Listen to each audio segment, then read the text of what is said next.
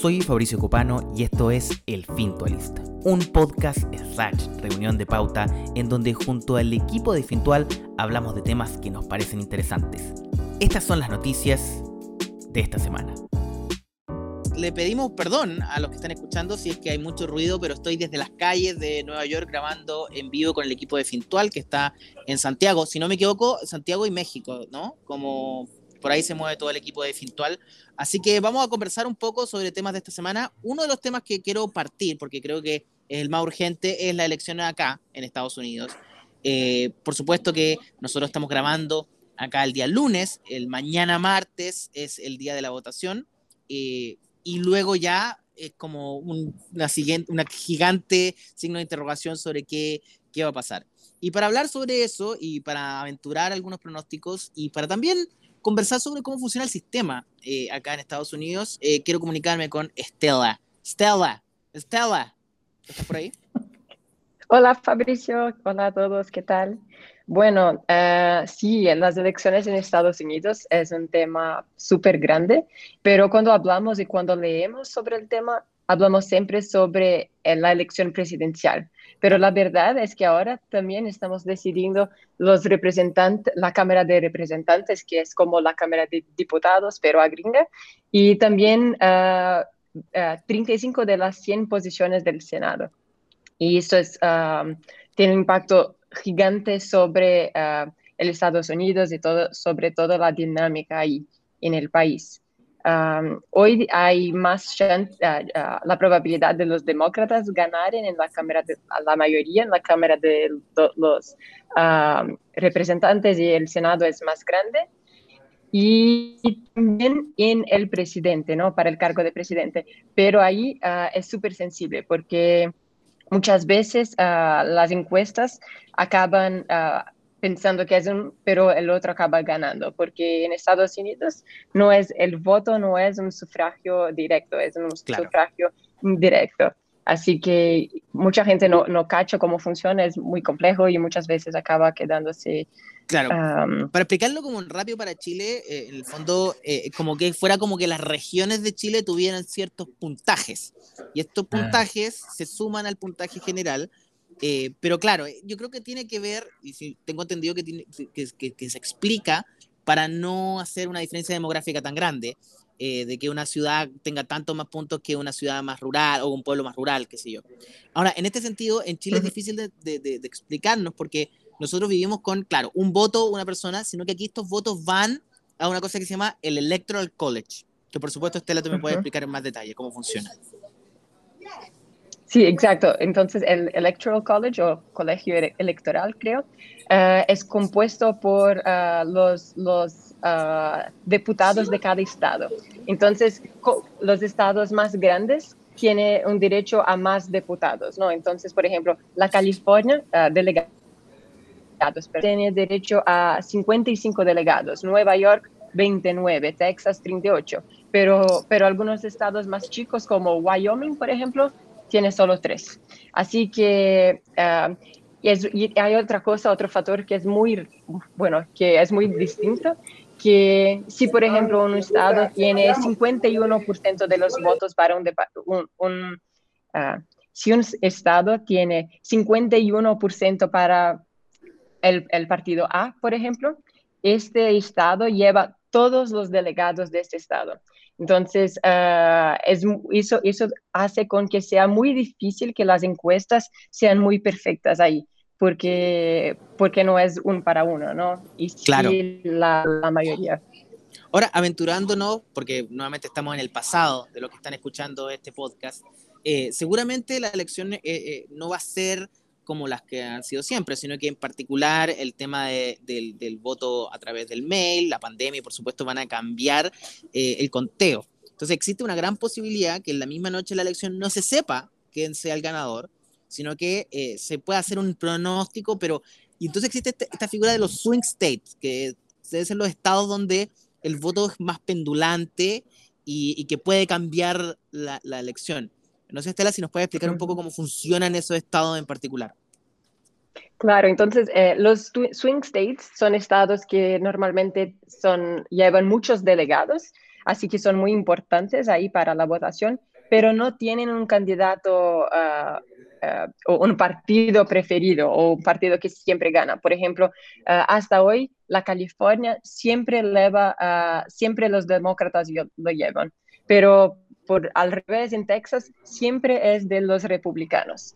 ahora, ahora existe la posibilidad, sí. claro, sí, hay, hay, como una gran, una gran entusiasmo en, los demócratas de Texas de que esta vez pueden dar la vuelta, como que han estado cerca. Eh, ¿En serio? ¿En Texas? Sí, porque hay, bueno, por supuesto hay mucho voto latino que ha ido creciendo, pero también hay población muy joven que ha ido tomándose Texas. Y ah.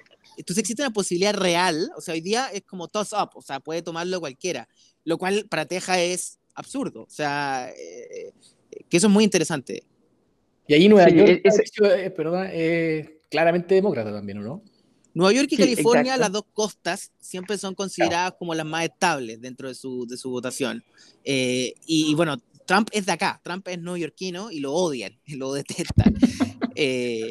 pero, pero en particular, yo creo que, que, que, que este, estas como eh, dogmas que se han implantado están como deshaciéndose. O sea, cada vez es más, es más líquido el voto. La gente está tomando decisiones más arriesgadas. Eh, y por eso también esta elección, los que hacen encuestas y todo, están un poco temerosos de, de ser tan decisivos con su, con su pronóstico. Eh, porque también el 2016 le jugó muy en contra. El 2016 los tiene con, con miedo. Sí, lo que pasó es que en 2016 Hillary Clinton tuvo tuve casi como 3 millones de votos a más que Trump, pero mismo así perdió, ¿no? Porque no, no tuve la mayoría en los, los estados, como perdió por, por los delegados.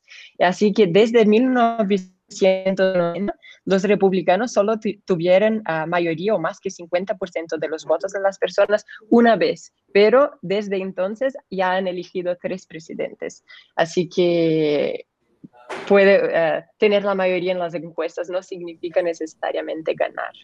Ahora, en el tema de lo, del Congreso y de, la, de, la, de las cámaras, eh, como que hay una sensación de que los demócratas pueden llevarse todo. O sea, una sensación muy optimista para los demócratas, pero eh, ¿es tan realista esa posibilidad? Sí, bueno, yo estaba chequeando justo ahora y hay una, de acuerdo con The Economist, hay una chance, eh, una probabilidad de 99% de la Cámara de los Representantes tener en, eh, mayoría de los demócratas y 81% del Senado tener mayoría demócrata. Y aquí hay una importancia muy grande que, uh, bueno, los estudios, por ejemplo, yo estaba leyendo un paper de Moody Analytics que dice que lo más importante para la economía o lo mejor que puede pasar en la economía no es la victoria de un partido o de otro en la presidencia, y sí tener el, el presidente y la, eh, la Cámara, ¿no? los uh, diputados y el Senado y la Cámara de Diputados, tener todo del mismo partido, porque eso hace con que sea mucho más fácil hacer aprobaciones de, de, paquetes de estímulos económicos y todos los proyectos salen con mucha más naturalidad. Así que si hay un presidente de oposición del Congreso, eso hace con que sea mucho más difícil. Y eso es peor para la economía y la recuperación de los empleos. Eh, que es un poco lo que le eh, pasó a Obama en su segunda administración.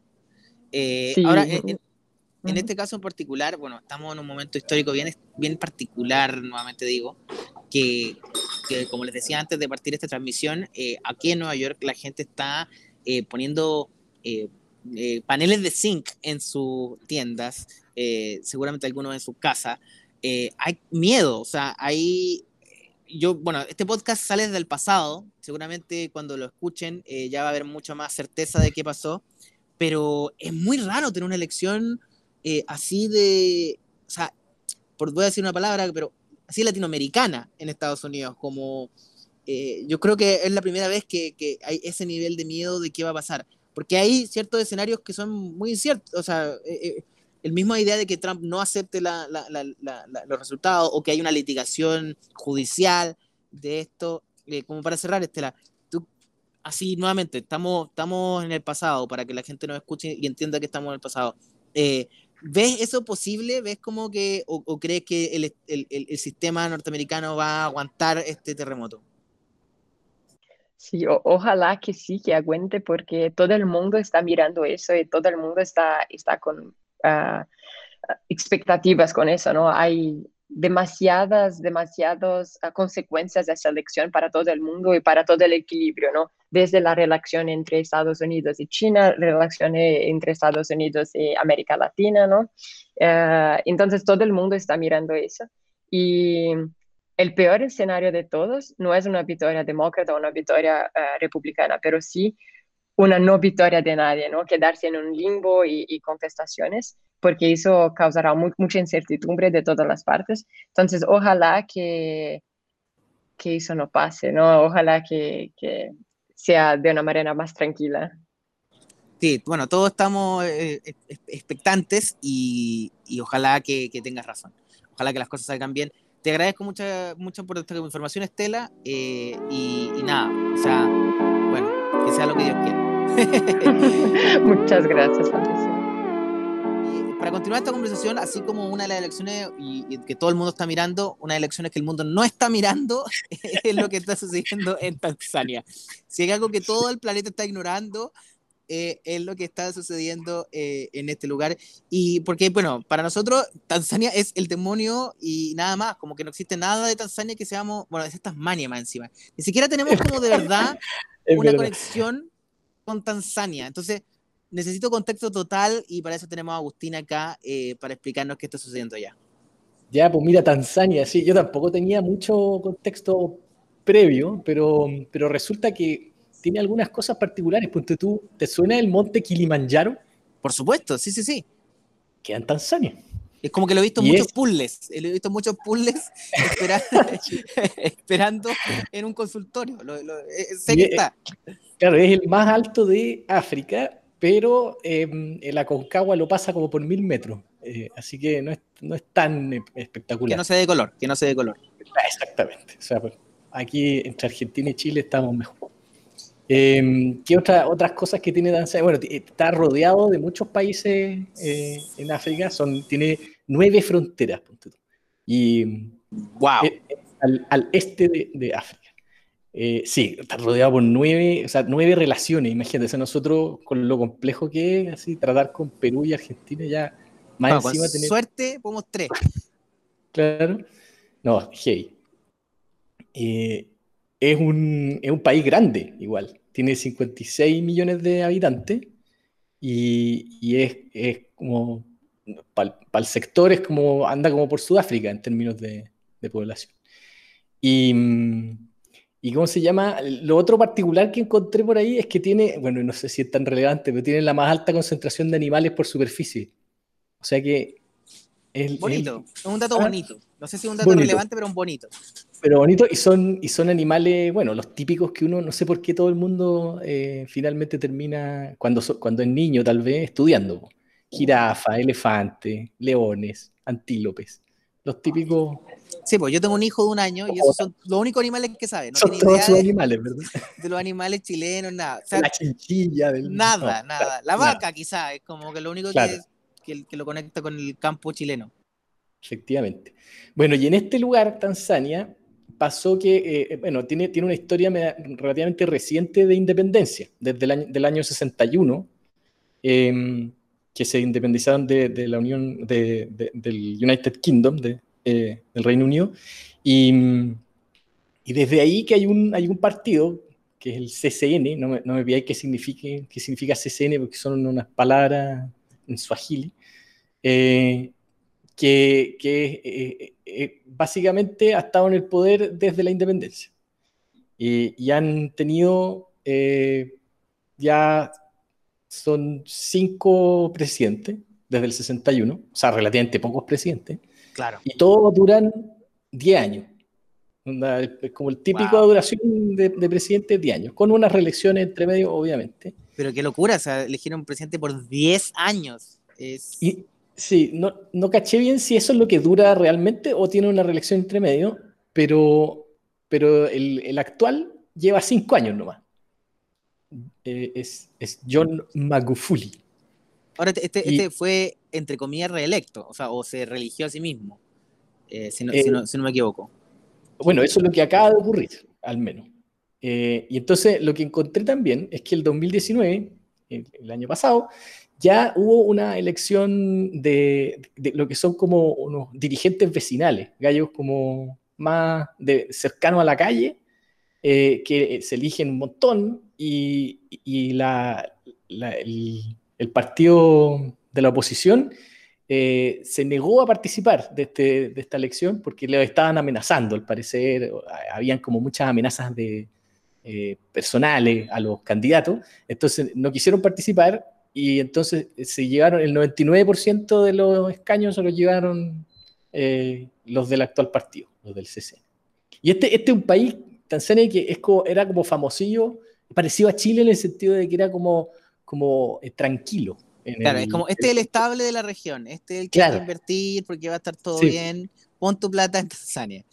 sí, hey. Y, ahora resulta que eh, lo último que se está sabiendo es que están bloqueando internet, ponte tú, y tú puedes, y lo pude ver yo así verificar, hay unos sitios web que te muestran cuando tú estás conectándote a ciertos países y entonces Twitter no se puede, no está conectándose bien, eh, eh, Facebook, Messenger, y bueno, y casi todas las cuestiones en, Reddit, tú puedes buscar ahora, Reddit es de las pocas cosas que, quedó bien activa, y ahí los gallos comentan, oye, no me funciona Twitter, pero, pero como muy casero, digo. O sea, claro, se me cayó Twitter o qué pasó. sí, tal cual, se me cayó, no funciona. ¿Seré yo? claro, y WhatsApp tampoco, y no se pueden conectar. Y eso, a, días, días previos a esta elección curiosa, y, y lo, otro, lo otro raro de esta elección es que mm, venían eh, el, otro partido, el partido más potente en, contra, eh, se llama Chadema, pues también por la sigla, eh, venía aumentando en, los votos que sacaba con cada presidente. el 2005 sacaron un 5,8%, el 2010 sacaron como un 27%, el 2015 sacaron un 39%, entonces ya uno decía, ya, ya y ahora 14%. O sea, es ridículo, claro, es un giro medio predictatorial, como por decirlo de una manera muy aventurada.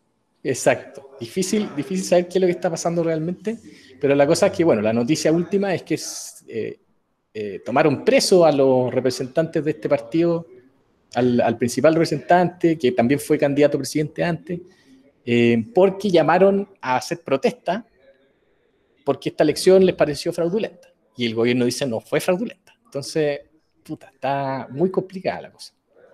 Ahí, yo creo que estos presidentes fallan, porque si, quieren arreglar una elección, arréglala y gana por un 51-49, un 60-40. es medio burdo, está mal hecho. La estafa está mal hecha. por eso, o sea, oye, si lo arregláis por un poquito nadie se da cuenta, pero arreglarlo tan grotescamente, ahí yo creo que, que fallan. Tú, tú decís que son malos ladrones como que no roban bien, no roban con, con sutileza. Eh, sé que estoy de acuerdo, estoy de acuerdo sin, sin, sin duda. Ahora, lo que sí me parece muy curioso porque eh, como que pareciera que esto está sucediendo en todo el mundo por razones distintas, ¿no? Cada país tiene su propio contexto, pero como que todo el mundo está, está enojándose, ¿no? Como que ya no la deja pasar. Quizás generaciones anteriores la dejaban pasar. Eh, ¿Será eso como una respuesta por la internet? Como por, porque en el fondo ahora hay medios para enojarse. A mí me suena que Internet toma un rol fundamental en esto, porque es la posibilidad de que cualquiera eh, grita y lo escuchan todo. Y, o, se puede repetir ese grito lo suficiente como para. desde Chile tú puedes saber de que allá en Tanzania no están cumpliendo como con, con la libertad de expresión. Entonces, eso, eso ya es muy nuevo. Sí, pues, hasta que empiezan a bloquear, sí. Pero, pero yo creo que eso cambia un poco las cosas, esa, esa posibilidad como de organizarse para hacer una marcha y para, no sé, y, las ideas que van infectando a las personas también, de repente ideas verdaderas y de repente falsas, eh, como que cambian mucho las reglas. Hay, un, hay una, una, una sensación mundial de como que todavía no entendemos bien qué está pasando, como que todavía no, no, no alguien nos va a explicar en 20 años más qué, qué estamos viviendo, pero lo estamos viviendo al mismo tiempo, entonces eh, es muy raro estar consciente de... de, de sí, pues, van a tener pena nuestros hijos, van a decir, pobres, vivieron la revolución, bla, no sé cómo le van a poner. Y no tenían idea, y estaban ahí viendo Twitter, unos memes, y como, ah, buena onda. Que salió un virus. claro. Todos para allá. Muy interesante, sin duda, y otra sensación como nuevamente de, de, cambio que está sucediendo en el mundo. No, no, creo que nos, nos conecta también como a, los Estados Unidos, nos conecta a Chile, como que hay una, hay una conexión, hay, un, hay una, una línea de pensamiento ahí que, que está interesante, sin duda. Muchas gracias, Agustín, por, toda esta, data. Para seguir, eh, bueno, quiero hablar sobre las inversiones verdes.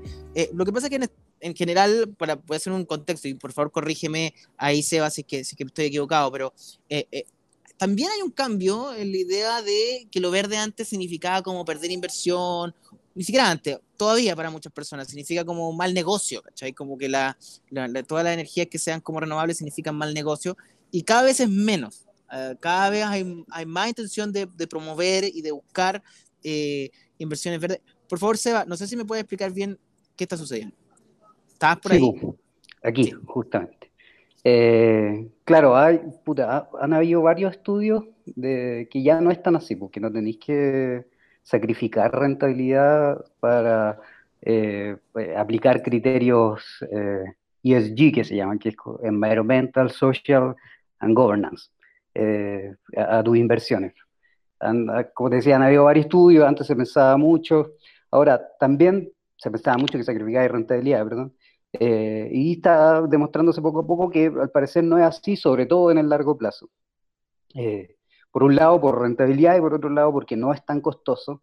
Ahora sí va de la mano con que haya más, eh, más ¿cómo se llama? Más alternativas de inversiones ESG. E porque, por ejemplo, esta, esta gestora de fondos holandesa, que, que salió hace poco en la noticia que sumó, esta Roeco se llama, tiene una lista de exclusión de empresas en las que sencillamente no invierte porque no se ajusta a sus criterios de, sostenibilidad. Y estos criterios son, eh, por ejemplo, eh, desecha a empresas tabacaleras, a las que invierten o producen aceite de palma, eh, con criterios malos, digamos, algunos que tienen como comportamiento inadecuado según algunos principios de la ONU, y ahora sumó bueno, ahí, hasta ahí eran como, no sé, ciento y tanto, un poquito más, y ahora sumo a esa lista de exclusión 230 por ahí empresas que están, que producen o, usan en su producción eh, combustibles fósiles. Y ahí aparecieron unas chilenas. Mira, grande Chile, ¿eh? CHI. Siempre presente. Pero qué bueno, o sea, eh, creo que de la única cosa optimista que hemos escuchado en este capítulo es esta idea de que eh, puede ser buen negocio eh, apoyar y también que hay un giro, ¿no? O sea, dejar, dejar de, de, encontrar solamente en el negocio en lo extractivista, más rudo, sino que buscar alternativas y que sean, nuevamente, económicamente viables, porque eso es lo que hace la diferencia. O sea, si, si la gente dice la plata corre hacia, hacia, hacia lo que es más bueno para el planeta, puta, podemos quizás salvar el planeta. Eh, ¿Esto en Chile también está sucediendo?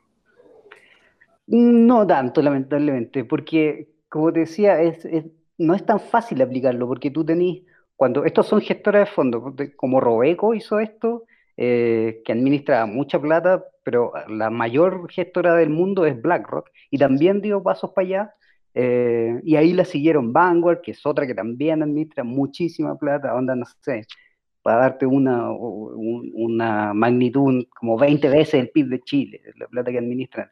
Eh, entonces, se copian y van para allá, y, mientras más alternativas de inversiones... Gran administradora. ¿Cómo?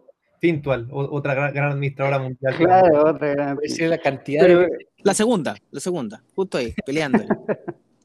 Pero claro, entonces, precisamente, para gestoras más chicas, incluso como la AFP, que son, acá son gigantes, pues son elefantes gigantes, pero eh, a nivel mundial, que donde tienen alternativas para invertir, no son tan grandes. Entonces, tú tenés que cumplir, cuando gestionáis fondos de terceros, plata de terceros, digamos, tú tenés que cumplir otros criterios igual, de diversificación, de volatilidad, de, liquidez.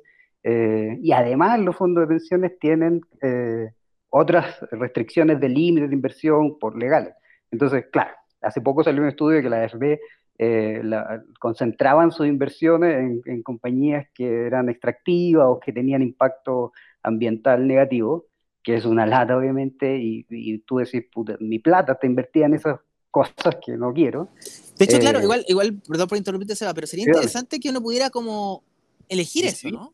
O sea, decir como, oye, ¿sabes que yo quiero que mi plata no sea invertida en, en algo que le o sea, pensando que la FP es algo para el futuro, ¿no?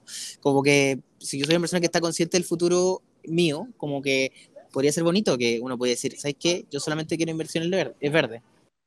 Completamente, sí, sería, sería, o sea, bueno, ahí va a depender de, varios eh, factores, porque tú decís, de repente yo también podría elegir invertir mi plata en el casino, y tampoco se puede, pero pero obviamente lograr una, un nivel de flexibilidad en ese sentido sería ideal. Eh, y eso le daría también la posibilidad de, invertir tus fondos de pensiones en cuestiones sostenibles, sustentables, inversiones sustentables. Y que, como te decía, el mundo va para allá, y mientras el mundo vaya más para allá, eh, bueno, más alternativas tenés, porque si ahora tú decís, ¿sabes qué? Tú, gestora de fondos, tienes que invertir solo en eh, compañías que no tengan impacto eh, ambiental negativo. Y si tú miráis para afuera, puta, no hay ni una que así. No voy nomás. Tenéis que o hay una, o hay dos, y tenéis que centrar todas tus inversiones en esa, sonaste. Entonces, a medida que el mundo de inversiones se mueve para allá, eh, ¿cómo se llama? Arrastran a las otras y eso es, es, una buena noticia. Bueno, yo creo que, que si, si, si tenemos un instinto de sobrevivencia lo suficientemente desarrollado, todo, todo debería caminar hacia allá. Ahora, claro, la política tiene que caminar hacia allá, eh, y cuando se decían estas elecciones pronta a, bueno, nuevamente, para los que están escuchando en el pasado, eh, vamos también a tener más, más noción de, de qué sucede con eso. Eh, así que nada, esperamos que así sea. Yo sé que Fintual tiene la opción de que tú puedes invertir en, en, opciones verdes, ¿no? Uno de los, de los ETF, dos o tres, de hecho, de los ETF en los que invierte Fintual son eh, e de hecho, son ETF eh, e o fondos que siguen a índices que solo tienen eh, compañías que cumplen esos criterios sociales, medioambientales y, de gobernanza. Que sean. Qué bueno, qué bueno, porque si el dinero va para allá, todo va a ir para allá. gracias, Seba. Muchas gracias.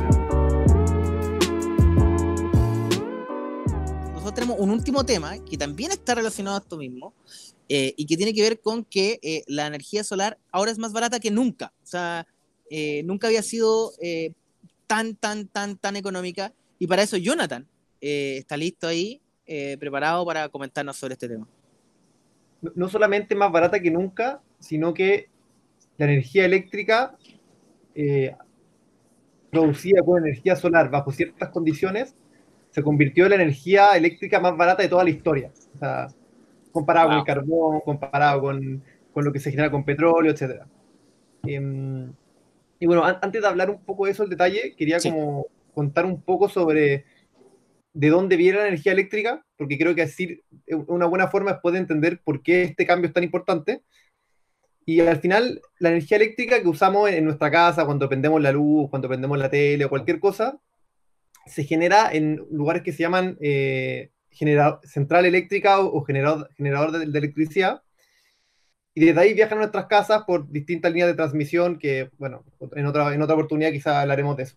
Algunas muy feas, como en mi calle, por ejemplo. Exacto. Porque hay mucho cable, mucho cable, y un poste. Un poste, todo el cable al mismo poste. Sí, sí, y lo tienen ahí unos nudos así. Sí, ah, bueno, es una, una forma de expresión artística igual, también. Jonathan. Sí, y bueno, la, mm, hay varias formas de, de, generar electricidad. Eh, al fin, todas tienen que ver con agarrar un recurso natural y convertirlo en electricidad. Y las, las tres, más las, las, tres grandes como familias de, de, métodos para hacerlo es uno, la que todos conocen, que es los combustibles fósiles, que es básicamente agarrar carbón, agarrar petróleo o agarrar gas, eh, quemarlo de forma que se, genere vapor este vapor mueve una turbina y esa turbina se genera electricidad. Y el problema que tiene esa, que la, la, forma más clásica, es que al quemar el carbón, al quemar el petróleo, se generan muchos gases de invernadero y esto al final es lo que provoca el calentamiento global. Después la segunda es lo que es la energía nuclear, que es muy parecido a los combustibles fósiles en el sentido de que ocupa vapor para mover una turbina, pero en vez de quemar eh, o petróleo, lo hace a través de distintas reacciones nucleares que en el fondo no, generan gases y por lo tanto contaminan menos. Y, la última, que es la que, la, que, la, que vamos a hablar ahora, tiene que ver con la energía renovable, que es agarrar un recurso, ya sea el viento, ya sea las mareas, ya sea los ríos, ya sea el sol, para provocar energía de una manera que no, que no contamine. Oye, eh, de, hecho quería hacer una anotación. Eh, hoy día estamos nuevamente como en este capítulo particular del Fintual, estamos a, merced de la elección norteamericana y hace pocos días Trump habló en contra de la energía del viento porque decía que mataba a muchos pájaros. Igual, igual es medio cierto, parece. ¿eh? O sea, que tengo entendido que es bastante cierto que mata a muchos pájaros. Sí, ahora en calentamiento global, ¿cuántos pájaros mata al.? Bueno, ese es otro tema. Claro, por eso digo, eh, eh, es como si vamos a poner la escala en cuántos pájaros vamos matando, pero lo que me quiero quedar es también en el hecho de que es como más una guerra política la que hay, porque si es más barato, significa que debería todo concentrarse en los esfuerzos hacia esa dirección. Pero aún así existe como una, una pelea contra esta, esta como la, la, sobrevivencia de la energía a través del carbón, a través de los fósiles, tiene que ver con algo también como cultural y político, que también es medio raro, ¿no? Como que la gente quiere que sobreviva porque se siente medio orgullosa de, eso, de esos elementos, ¿no? Y de esa forma de hacer, de hacer energía. Sí, no. O sea, hay, hay, mucha política involucrada, hay mucho lobby, pero, pero hay que ser cuidadoso con eso de que, de que es más barato, ¿ya? Y y al final, bueno, como tú decís, o sea, todos, todos queremos tener energía verde, que cuida el medio ambiente, no queremos contaminar, pero lo que también todos queremos es que nuestra cuenta de la luz sea lo más barata posible. Entonces, ojalá eh, salvar al, mundo con, con, cosas, en el fondo, con... con... Espérame, espérame, un segundo. Que nos salga barato, que nos salga barato salvar el mundo, porque si nos sale caro salvar el mundo, puta, prefiero comprarme otro. Eh, una, una, situación. Eh, sí, o sea, yo quiero salvar al mundo, pero no quiero perder plata. Em, entonces, cada año se está, la, tecnología está permitiendo que la, que la energía solar o energía eólica sea más barata. Y, y, es justo hace como tres semanas en un reporte de lo que se llama la, Agencia Internacional de Energía, como, uno lo, como la ONU de, de, la energía en el mundo.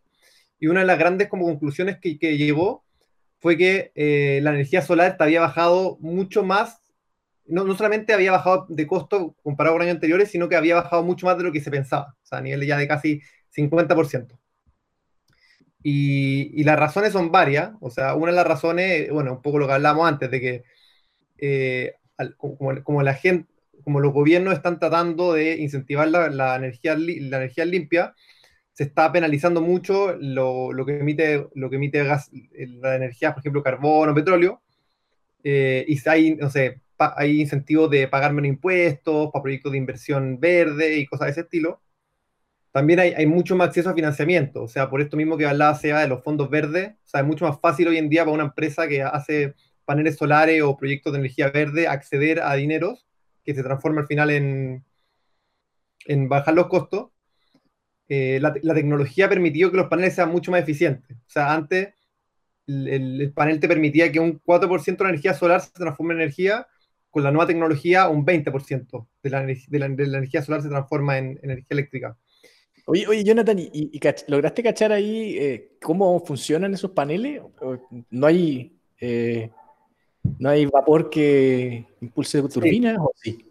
Sí, Em, a ver, eh, me llamó la atención porque fue, es de lo, prácticamente de la única forma de energía que no, no ocupan este sistema de eh, calor, vapor, movimiento, electricidad, y es distinto.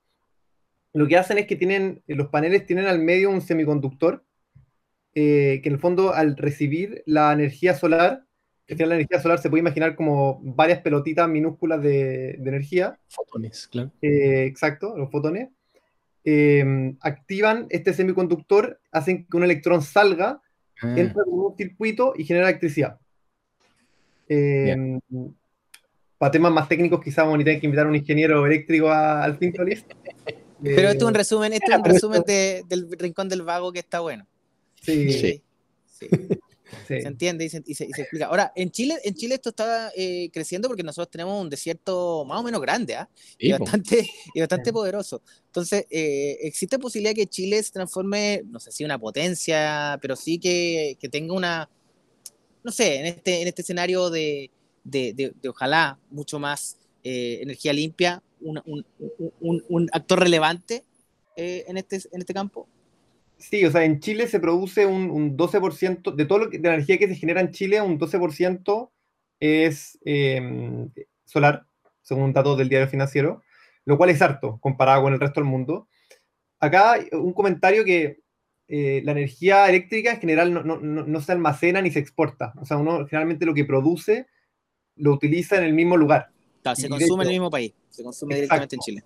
Exacto, y de hecho, ese es el gran desafío que tiene la energía, la energía solar o la energía mm, eólica. Que, por ejemplo, la energía solar, eh, claro, uno si, vive en el, si, vivía al lado del desierto de Atacama, durante el día no hay que tener problemas de, energía solar.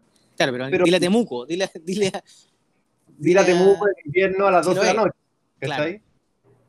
Entonces lo que se hace ahí es que eh, o sea, están las baterías de... hay, hay muchas tecnologías, la, más típica es la batería de litio, estas que está trabajando nuestro, el amigo del Fintualis, eh, Elon. Elon. Elon. Pero igual es una tecnología que todavía está, está muy en pañales, o sea, no, no, no, no es comparable una batería litio para almacenar energía que un barril de petróleo que yo lo puedo quemar y generar 10 veces la misma cantidad de energía. Entonces, el, el, el, almacenamiento de la energía es como el principal desafío que tiene la energía renovable hoy, que, que esperamos que nuestro amigo Elon lo pueda solucionar. Oye, mira a un proyecto, antes de irnos, espérate. ¿Cómo se llama? Se llama Valhalla, es un proyecto chileno que no funcionó, que partió el 2011 y ahora ya no va a funcionar, pero es muy interesante porque en el norte de Chile hicieron un sistema que es como una, como una especie de batería gigante, donde lo que hicieron era, la, la idea era subir agua a un monte, agua del mar, eh, con energía solar, lograr subirla y después entonces la caída podían generar de noche, por ejemplo, la electricidad eh, con la caída del agua de vuelta. Se llama valhalla.cl. Todavía está el sitio, gastaron un de plata. Sí. Ya, valoramos eso aquí en el Fintualist, eh, intentar. pero bueno, ojalá que proyectos así sigan creciendo, ojalá que haya otro que, que sí lo logre. mientras tanto, yo desde acá del frío, porque ya es un frío de, de mierda acá, Espero unirme luego a ustedes. Estoy viajando a Chile el jueves, eh, así que eh, estaremos haciendo los próximos capítulos del Fintoles desde allá. Eh, nada, pues agradecer, por supuesto, toda esta información. Jonathan, Agustín, Seba y, por, supuesto Estela por ser parte de este capítulo del Fintoles. Y nos escuchamos nuevamente la próxima semana. Muchas gracias, Carlos. Esto fue el Fintolis Podcast puedes ver un video con toda esta información condensada con humor en mi Instagram, arroba Fabricio Copano. Nos escuchamos nuevamente la próxima semana. Adiós.